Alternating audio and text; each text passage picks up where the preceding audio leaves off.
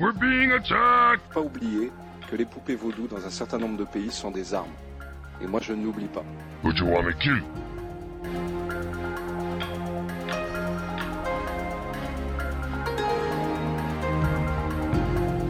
C'est la moins qu'il fallait, c'est la moindre des choses qu'il fallait faire.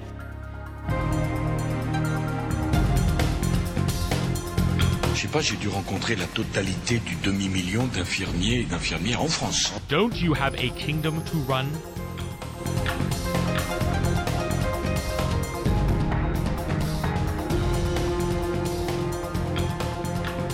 Bonjour, bienvenue dans le quatrième épisode de 12 minutes 2. Et aujourd'hui, un petit peu plus de 20 minutes, à nouveau consacré aux revenus de base. Pour cela, je suis toujours avec le même invité, Stanislas Jourdan, qui est à mes côtés. Bonjour. On va donc poursuivre la conversation que l'on avait entamée lors de l'épisode 3. D'ailleurs, au passage, je vous conseille d'écouter cet épisode et l'épisode précédent dans l'ordre. Et pour commencer, on va continuer sur la question des avantages du revenu de base que l'on n'avait que survolé lors de l'épisode précédent.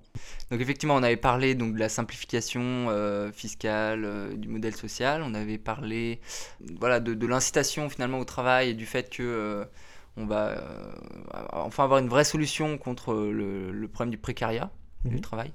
Et après, je pense que dans le comme on sera tous beaucoup moins sous la contrainte de l'argent, euh, je pense que les gens seront beaucoup plus enclins à, voilà, à faire un métier qui les passionne, en tout cas un métier qui les intéresse, où ils sont pas exploités. Et donc je pense qu'en fait, concrètement, on va foutre un sacré de pied de nez euh, au système capitaliste. Euh, où aujourd'hui, on a des gens qui travaillent, euh, finalement, qui sont exploités d'une certaine manière, parce qu'il faut bien travailler, parce qu'en plus on nous rabâche qu'il faut travailler. Et, je pense qu'un certain nombre d'entreprises vont devoir, voilà, je pense dans des industries ou dans, dans, dans des call centers, les métiers, voilà, où bah, franchement, euh, c'est clair que les gens ils font pas forcément ça par passion. Bah, je pense qu'il va se passer deux choses. Soit les gens vont euh, arrêter de bosser pour ces, ces entreprises, voire aussi pour les entreprises euh, type, euh, type polluantes ou voilà ou Ça va donner aux gens la possibilité, la possibilité de voilà de quitter ces emplois ou de demander à être travaillé mieux, à être payé mieux en fait. Et donc je pense que ça c'est important à avoir à l'esprit. C'est-à-dire que souvent euh, la, réaction par rapport au revenu de base c'est dire on va payer l'assistanat machin, mais en fait non, euh, on va vraiment donner un vrai, on va vraiment changer les rapports de force dans la société, redonner vraiment le pouvoir aux gens en fait. Et, euh, derrière ça va avoir plein d'implications sur un certain nombre d'autres problèmes qu'on a aujourd'hui, d'entreprises voilà qui sont clairement malveillantes nuisibles à la société, mais malgré tout on a besoin d'elles. Et donc voilà, on va, on va forcer un peu le, le- le changement, je pense. Ça va donner aux gens la possibilité De dire euh, non. de dire non, de travailler en adéquation avec leur éthique. en Voilà, fait. c'est ça. Euh, Et euh, voilà, ouais. En fait, c'est, je pense que vraiment, c'est vraiment une idée humaniste, hein, puisque on est vraiment dans, le, dans, la, dans la reconnaissance de la dignité, dans, le, dans la liberté. Et donc, je pense que si on donne plus aux gens ce pouvoir-là de dire non au bout d'un moment, euh, je pense qu'on va aller vers quelque chose d'un peu mieux, ouais. Du coup, quel secteur est-ce qu'on peut s'attendre à voir ou quel type de métier on, peut s'attendre à voir euh, profiter de ce... euh, moi, j'en ai éventuellement un en tête. Je pense qu'il va y avoir peut-être plus de gens qui vont aller vers des choses comme de la recherche, de la création de connaissances ou des Mhm. métiers artistiques. Mais il y a peut-être... Je pense aussi qu'il y, a- il y a des gens qui vont retourner dans les, dans les zones rurales pour faire de l'agriculture. Je pense Mhm. qu'il y, a- il y a plein de gens, euh, enfin moi je sais que j'en rencontre beaucoup, après c'est peut-être que mon prisme moi, mais, euh, des gens qui veulent faire de l'agriculture bio, euh, sachant qu'aujourd'hui par exemple on a un problème par rapport à ça d'ailleurs, tiens parlons-en, c'est que la PAC est très mal configurée et favorise pas du tout les, les petites agricultures, les petits euh, exploitations agricul- agricoles qui font de la permaculture ou ce genre de choses. Donc là, on va permettre à des gens qui, qui ont la motivation de le faire euh, beaucoup plus facilement. Euh, voilà, il y a les artistes, il y a euh, euh, quoi d'autre Mais tout le monde en fait, tout le monde va être impacté. hein. Je pense qu'en fait, ceux qui ont le plus à perdre, c'est ceux qui aujourd'hui tiennent les rênes de, de grosses entreprises et qui profitent en fait du, chômage de masse pour, pour mener leur business et qui demain auront plus de, ou devront moins payer les gens au mieux pour faire pour maintenir leur, leur business model en fait. Donc euh, là-dessus, on a un- ouais, encore une fois un changement de rapport de force, mais je commence à me répéter peut-être. Euh. Alors on va peut-être euh, passer. euh, Est-ce que tu, tu- tu te sens de nous faire un petit historique de, de cette idée? Alors, je suis pas un grand expert, sachant que ça fait que deux ans, grosso modo, que, que je m'intéresse très activement à l'idée. Mais grosso modo, c'est une idée qui est ancienne, hein, parce que déjà, déjà dans, au XVIIIe siècle, un- quelqu'un qui s'appelle Thomas Paine euh, disait, euh, un Anglais, disait il n'y a pas de démocratie, euh, il n'y a pas de citoyen s'il n'y a pas de revenus. Donc c'est un peu une idée, voilà, juste qui, qui date, c'est une vieille utopie, il faut le dire. Mhm. Après, pendant longtemps, on n'a pas eu, on pas eu trop de problèmes de chômage, donc on n'en parlait pas. Et puis, euh, et puis sinon, là, ça fait depuis les années 70 que effectivement un certain nombre de gens se sont réveillés là-dessus. Donc des universitaires notamment, euh, donc Von Paris par exemple. Euh, même euh, Milton Friedman, ultra-libéral, euh, s'est intéressé, lui, ce qu'il appelait l'impôt négatif. Mhm. Et donc il y voyait un moyen de, euh, voilà, de simplifier encore une fois l'administration et de, euh, d'inciter plus en fait à travailler aussi. Voilà, après l'idée est, est un peu tombée en décrépitude, même s'il y a eu des expérimentations qui ont été faites. Puis finalement, le problème c'est qu'on était dans un moment dans les 30 glorieuses où on n'avait pas de problème, euh, enfin c'était pas, on n'était pas comme aujourd'hui quoi. Euh, C'est-à-dire qu'il y avait pas, il y avait la croissance. Euh, donc euh, l'idée a été un peu oubliée et puis là aujourd'hui elle revient euh, je pense sur le devant de la scène. Euh, on a vu il y a, il y a Christine Boutin euh, de, Oui. de, de De- Villepin. euh, ouais. donc voilà, il y a des gens qui sortent du bois. Donc euh, il y a le Parti Pirate aussi en, Angle- euh, en Angleterre, non, en Allemagne qui, euh, qui a pris position là-dessus. Donc euh, je pense que là on, on est sur la bonne, euh, la bonne voie. D'ailleurs, on peut peut-être faire le tour donc des. euh, je, je pense qu'il y a aussi quelques petits partis euh, français qui défendent ça. Peut-être les Euh, libéraux de gauche. alors les libéraux de gauche, c'est un mouvement, effectivement, moi je- j'en fais partie d'ailleurs. Euh, mais bon, c'est un, un groupuscule, hein, euh, mais, euh, mais effectivement, il y a aussi effectivement des, le, pendant un temps, Alternative Libérale euh, défendait la- Oui. l'allocation universelle, donc euh, qui a une certaine vision un peu, enfin, on n'est pas forcément, enfin disons que c'est un montant bas, euh, voilà, c'est la vision un peu libérale quoi, enfin ultra libérale peut-être même. Euh, sinon, euh, donc le parti pirate en Allemagne, ouais. Le parti pirate français s'y intéresse aussi, mais ils n'ont pas encore pris officiellement position pour. Après, au Canada, euh, là, il y a un, je viens de voir ça, il y a, y le parti qui s'appelle euh, Solidarité Québec, quelque chose comme ça, mhm. euh, qui a pris position encore une fois pour, euh, qui a réaffirmé en fait euh, sa position là-dessus. Il y a aussi le parti indépendantiste basque qui est pour. Enfin voilà, il y a, y des gens qui, qui se réveillent un peu. galaxie de, Ouais, de ouais. Petits partis, mais euh, c'est euh, généralement dans Bah, les petits partis que naissent. euh, Pendant un temps aussi, d'ailleurs, Ouais. en France, hein, il y avait les Verts, hein, étaient pour campagne de 2007, je crois, c'est 2006-2007. C'était dans leur programme.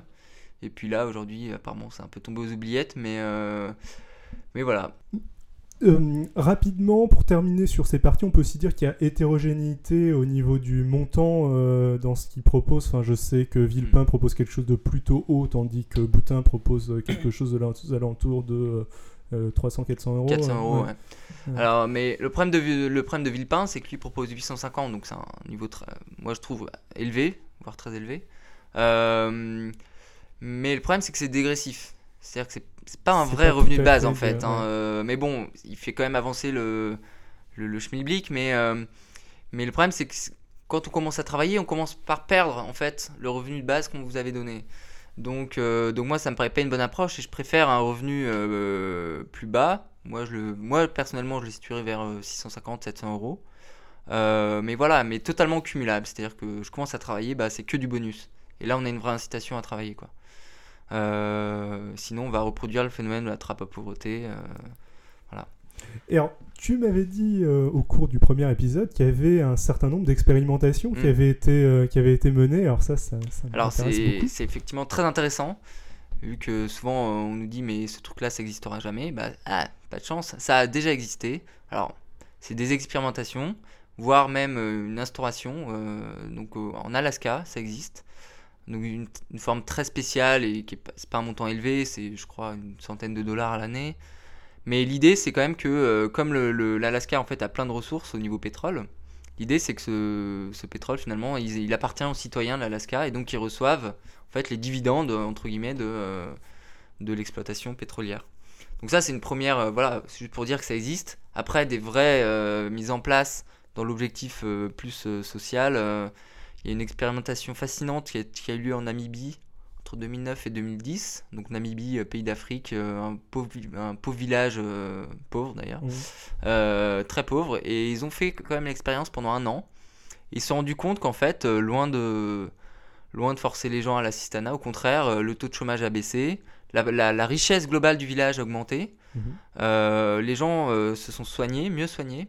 Parce qu'en fait, c'est très con, mais en Afrique, enfin dans ce village en tout cas, euh, le- les soins étaient plus ou moins gratuits. C'est-à-dire que bon, dans le rapport que j'ai épluché, euh, l'infirmière témoigne et dit euh, bah, que de toute façon, elle faisait pas payer les soins puisque les gens étaient trop pauvres.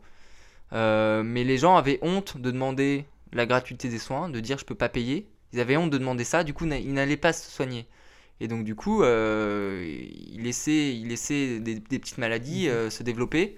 Et finalement, ils étaient en mauvaise santé à cause de, de, de- de maladies bénignes en fait, mais, euh, mais qui, quand, elles sont le pas traitées, voilà. Et donc là, du coup, ils, ils pouvaient payer. Donc ils allaient. Mais euh, ce qui est marrant, c'est qu'ils étaient fiers en fait d'aller payer quoi. C'était, euh, il y a une notion de dignité en fait là-dedans. C'est-à-dire quand on paye, on n'a pas l'impression d'être. On n'est plus assisté, on Voilà, est plus en train de quémander quelque Voilà. chose, de demander un privilège. Ou Exactement. Et donc du coup, les gens sont mieux soignés, euh, les enfants aussi pouvaient mieux se nourrir, donc euh, ils ont constaté une, une- une baisse de l'absentéisme à l'école. Euh, Puisqu'en fait, sinon, encore une fois, je, je- c'est ce que j'ai lu, hein, j'y étais pas, mais dans, dans le rapport, ils expliquent que, que les enfants, s'ils n'avaient pas mangé à midi, bah, ils étaient, ils pouvaient pas se concentrer. Alors du coup, ils, ils restaient chez eux se reposer, ou, euh, ou alors ils étaient présents, mais ils, ils pouvaient pas être totalement ouais. attentifs au cours, quoi. Euh, donc euh, il y a eu plein de phénomènes comme ça. Aussi, il y a eu très intéressant le cas des gens qui ont le sida, euh, qui pouvaient se soigner, ou qui pouvaient payer des gens pour aller chercher leurs médicaments. Parce qu'il fallait, les chercher, il fallait, fallait les chercher au dispensaire qui était à 5-10 km. il fallait y aller en taxi ou à pied, et ça prenait toute la journée. Donc eux, ils pouvaient pas forcément, pas forcément l'énergie pour se déplacer, mais du coup, ils commissionnaient des gens pour aller chercher leurs médicaments.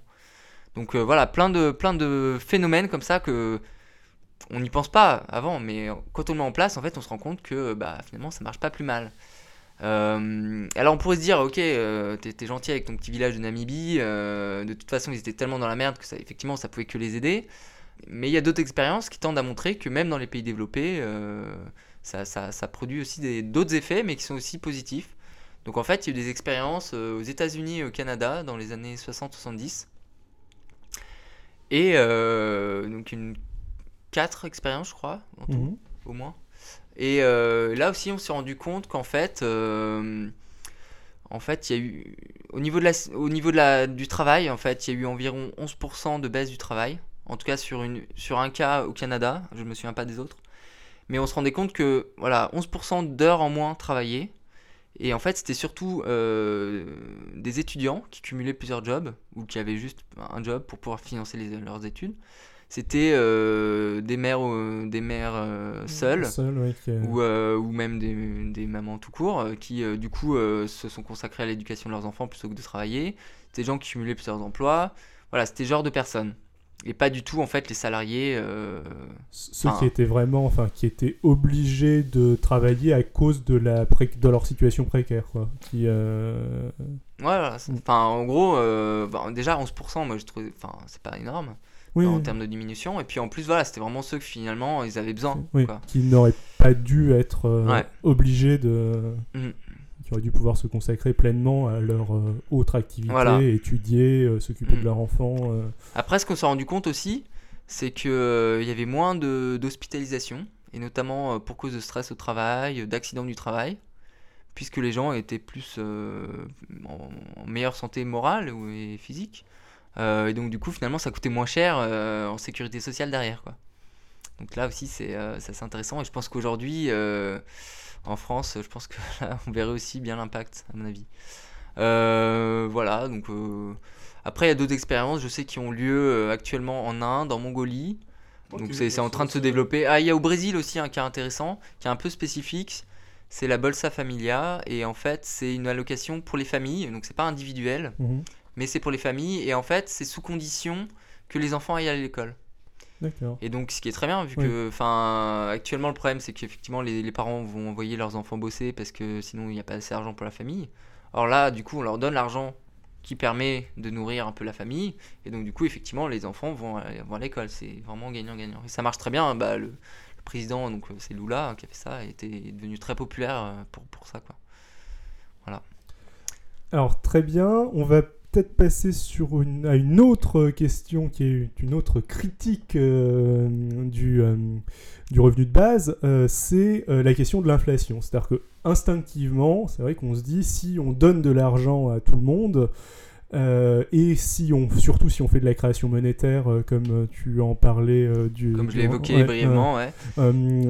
bah, on va créer une forte inflation et euh, du coup ça va détruire euh, l'intérêt de la chose. Alors effectivement, c'est une objection euh, qu'on qu'on m'oppose souvent et qui en fait, c'est un sophisme, c'est-à-dire que c'est une illusion, quoi.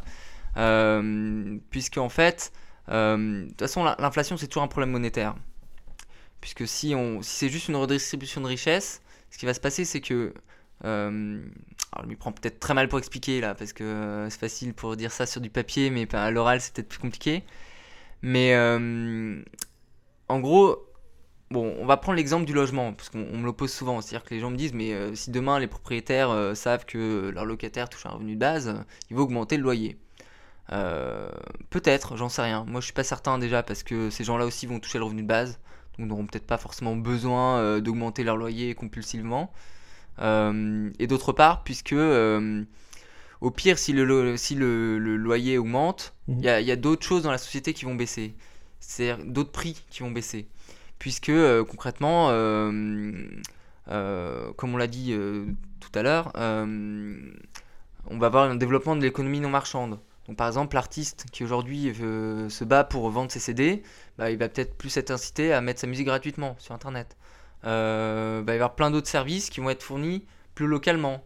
Euh, Le développement du monde associatif. voilà, l'associatif euh, va, aussi, va aussi remplacer, se substituer à ce qu'aujourd'hui on fait en, par l'économie marchande en fait.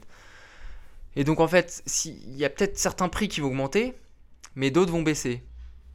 Et c'est là où c'est ce que je disais tout à l'heure, c'est qu'en fait l'inflation en fait par nature, un pro- en économie c'est vraiment tout, enfin la- tout le monde dit, c'est finalement c'est un problème monétaire.